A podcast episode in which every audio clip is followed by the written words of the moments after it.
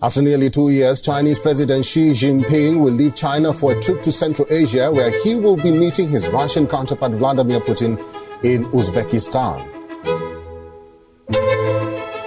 Viva! Está com o Expresso da Manhã. Eu sou Paulo Baldaia.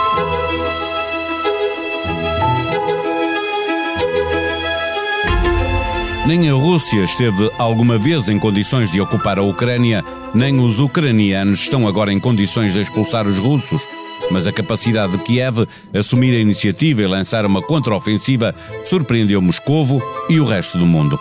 A velocidade a que recuperaram milhares de quilómetros de território que estava ocupado pelo exército invasor causou euforia entre os ucranianos e os seus aliados ocidentais com a opinião pública europeia menos disponível para continuar a apoiar o esforço de guerra da Ucrânia, com os extremos políticos a defender que é preciso terminar com as sanções à Rússia para aliviar o custo de vida dos europeus, com a ideia de que esta é uma guerra para durar muito tempo e em que a paz só chegará nas condições de Moscovo, esta ofensiva era crucial para Zelensky poder continuar a contar com o apoio da União Europeia e restantes aliados. Mas o inverno ainda está longe. As condições de vida dos europeus, por causa da crise energética, podem ainda piorar. Os russos, mesmo a passar o mau bocado, mantêm a capacidade de retomar a iniciativa. Uma semana antes da invasão da Ucrânia, Putin encontrou-se com Xi Jinping em Pequim. Esta quinta-feira, desta vez no Uzbequistão, o presidente da Rússia volta a encontrar-se com o presidente chinês. O primeiro encontro entre os dois desde que começou a guerra. Neste episódio, conversamos com o general Arnaud Moreira, professor de Geopolítica e Geoestratégia da Universidade Nova de Lisboa. O Expresso da Manhã tem o patrocínio do AGE. Abra uma conta AGE Júnior e ganhe uma tela Dreambooks personalizada. Conta até aos 12 anos e mínimo de abertura de 25 euros. Adesões até 31 de outubro de 2022. Saiba mais em bpiage.pt. Banco BPI SA. Registado junto do Banco de Portugal sob o número 10. Viva General Arnaud Moreira. Vivemos tempos de alguma euforia no Ocidente, a Ucrânia a, a tomar a iniciativa, a surpreender o exército russo e a recuperar milhares de quilómetros quadrados de território. É caminho que vai poder continuar a ser percorrido ou o mais provável é uma resposta dos russos recuperando para eles a iniciativa? Olá, bom dia, muito obrigado pelo, pelo convite. Nós, efetivamente, estamos no Ocidente com grande entusiasmo, olhando para aquilo que foi, do ponto de vista militar, uma manobra notável conduzida pelas forças uh, ucranianas sobre um território ocupado há muito tempo pelas uh, forças russas. O facto de ter sido utilizada também um, uma metodologia de natureza operacional uh, semelhante àquela que os ocidentais utilizam, também para isso muito contribuiu. Foi uma ofensiva que privilegiou a o atingir da profundidade das forças russas num curto espaço de tempo, impedindo que elas pudessem ter uma reação em tempo que permitisse suster esta ofensiva. Acontece que esta operação é muito importante, mas ela não vai resolver a guerra por si só. A guerra vai continuar e, portanto, é importante dela extrair um conjunto de lições pelos dois lados, pelo lado das forças ucranianas e também pelo lado das forças russas. Pelo lado das forças ucranianas, o que se verificou foi que a a existência do elemento surpresa foi aqui um elemento de natureza uh, fundamental para o sucesso da operação. Para o lado russo, isto tem naturalmente que fazer pensar em dois ou três aspectos que me parece que são importantes, são, são, são reflexões. Primeiro, Porquê é que falhou a intelligence russa? Isto é, faltam meios à Rússia para saber que as forças ucranianas estão a concentrar forças numa determinada região e que essa concentração é um indício técnico de que vai haver uma ofensiva? Provavelmente sim. Segundo aspecto, porque é que uma área que aparentemente é tão importante, uma vez que, que, que, que Kupiansk, por exemplo, era uma zona eh, onde se faz o balanceamento ferroviário e rodoviário e uma base logística importante para todo este ataque eh, que, que a partir de Izium se fazia sobre Sloviansk, porque é que uma área tão importante do ponto de vista logístico tinha tantas tinha tão poucas forças, isto é, estava tão mal defendido. Mas é que há aqui também dois elementos que são, que são muito intrigantes. É que não eram forças quaisquer que estavam ali. O, a força que, a força russa que lá estava era o primeiro exército blindado de guardas. Isto é uma unidade de elite, é a unidade que defende Moscovo e, portanto, como é que uma unidade destas se mostra incapaz de manobrar perante uma ameaça, encontrar soluções alternativas, contra-atacar, fazer frente, etc. Sr. General, deixe-me perguntar-lhe se aquilo que vimos acontecer eh, eh, no norte, no, no nordeste da, da, eh, da Ucrânia, eh, eh, será possível vermos no Donbass ou eh, já nem pergunto na Crimeia, não é? Há aqui agora, agora os problemas do ponto de vista operacional para as forças russas aumentaram significativamente. É que em Lugansk foi dada a, ordem para as operadoras de, de, de, internet móvel desligarem todos os sistemas. E por, porquê? Porque a partir do momento em que o distrito de Kharkiv está controlado pelas forças ucranianas, ah, pois o, o, o distrito de Lugansk está, começa a ficar sobre imensa pressão e, portanto, neste momento já há medidas que são medidas de natureza excepcional que visam, de alguma maneira, procurar proteger o próprio distrito de Lugansk, que era um distrito que considerava, que a Rússia considerava uh, até fazer um, um, um referendo. Exatamente, para, para tornar russo mesmo, não é? E para, isso, para isso para já está russo. evitado, não é? Ora, este, este, este avanço, esta reconquista do distrito de Kharkiv vai pôr uma enorme pressão sobre uh, Lugansk. É claro que as forças russas, enfim, não esgotaram as suas capacidades. As forças russas têm muitas capacidades, mas têm também limitações políticas e eu acho que nós não, não temos dado suficiente valor a essas limitações políticas. Eh, sobrevalorizamos uh, aquilo que, que a Rússia tem forte uh, uh, e subvalorizamos aquilo que é fraco, não é? É, é, exatamente isso, é exatamente isso. Putin não é um louco, Putin é uma pessoa que pensa e que tem certamente um conjunto de acesso a informações muito interessante.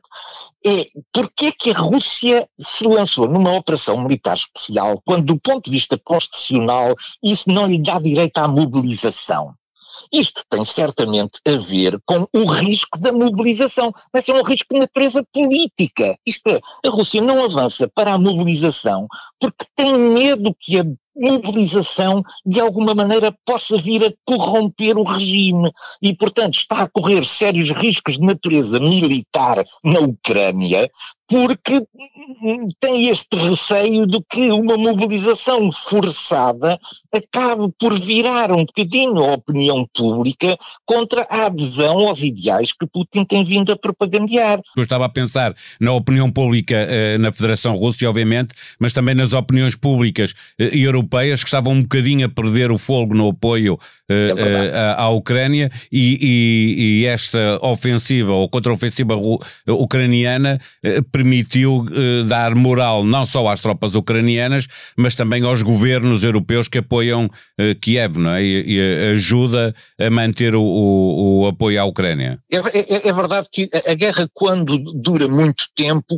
começam a entrar fatores de natureza motivacional importante que uh, jogam com as opiniões públicas, porque uh, no, no, Ocidente, e ainda bem que é assim, a opinião pública é importante, é um elemento que é sempre tomado em conta nos processos de, de decisão e de tomada de decisão.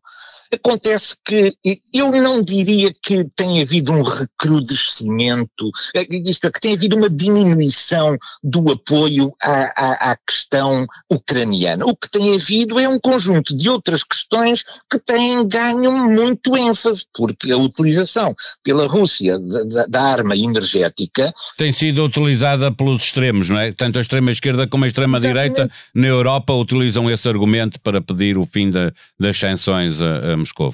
Exatamente, e, e, e portanto é, é, evidente que a, a, opinião pública europeia, do meu ponto de vista, continua do lado da Ucrânia, mas tem outras preocupações que, que, que, que vão, enfim, que, que, vão de alguma maneira distraindo sobre isto, e portanto estas notícias vêm favorecer também a Ucrânia. Para fecharmos a nossa conversa, uma semana antes da invasão da Ucrânia, Putin e Xi Jinping encontraram-se em Pequim por causa dos Jogos Olímpicos. Esta eh quinta-feira voltam a encontrar-se, desta vez no Uzbequistão. Eh, Pequim tem estado ao lado de Moscou, mas sem se comprometer em demasia, não vendendo armas, por exemplo. Eh a Rússia anda às compras na Coreia do Norte e no Irão. Podemos imaginar a China a dar este passo?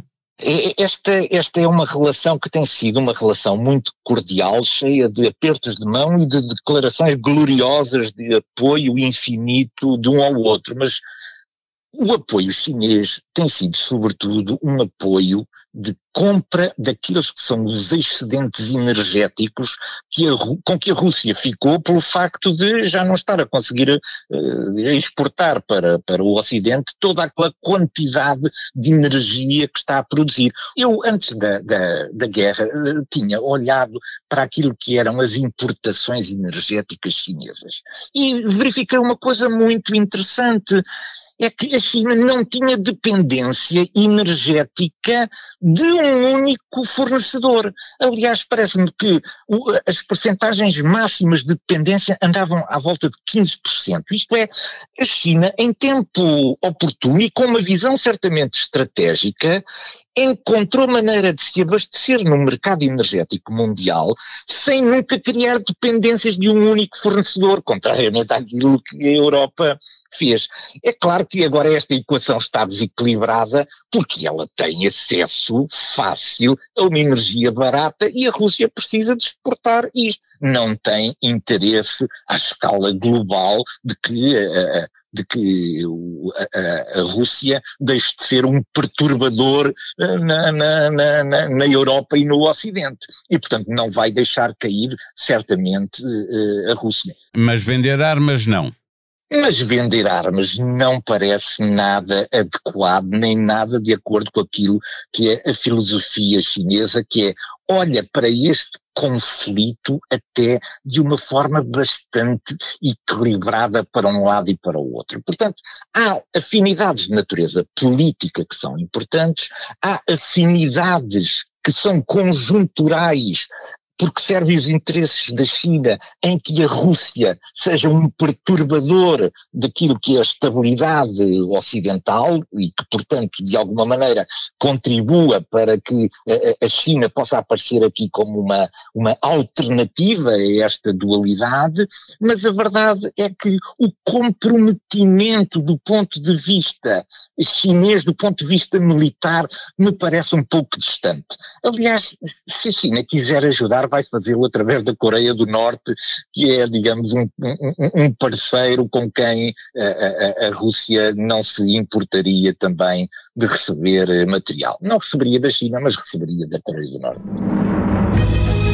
Aproxima-se o fim de semana, prepara uma playlist com os melhores podcasts de cultura, política, economia, sociedade e humor. Sugestões nas pensões em Portugal e na monarquia britânica, já nada será como antes para ouvir no Sem Moderação.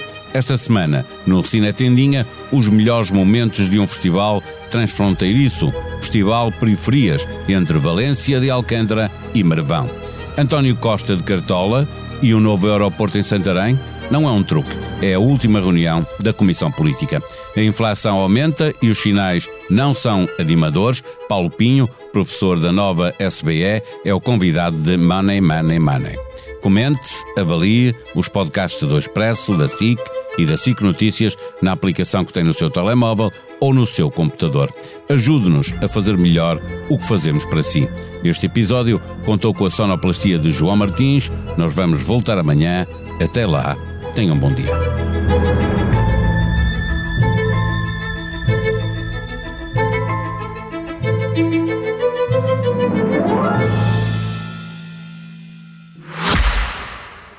Expresso da Manhã tem o patrocínio do AGE. Abra uma conta AGE Júnior e ganhe uma tela Dreambooks personalizada. Conta até aos 12 anos e mínimo de abertura de 25 euros. Adesões até 31 de outubro de 2022. Saiba mais em bpiage.pt. Banco BPI SA. Registrado junto do Banco de Portugal sob o número 10.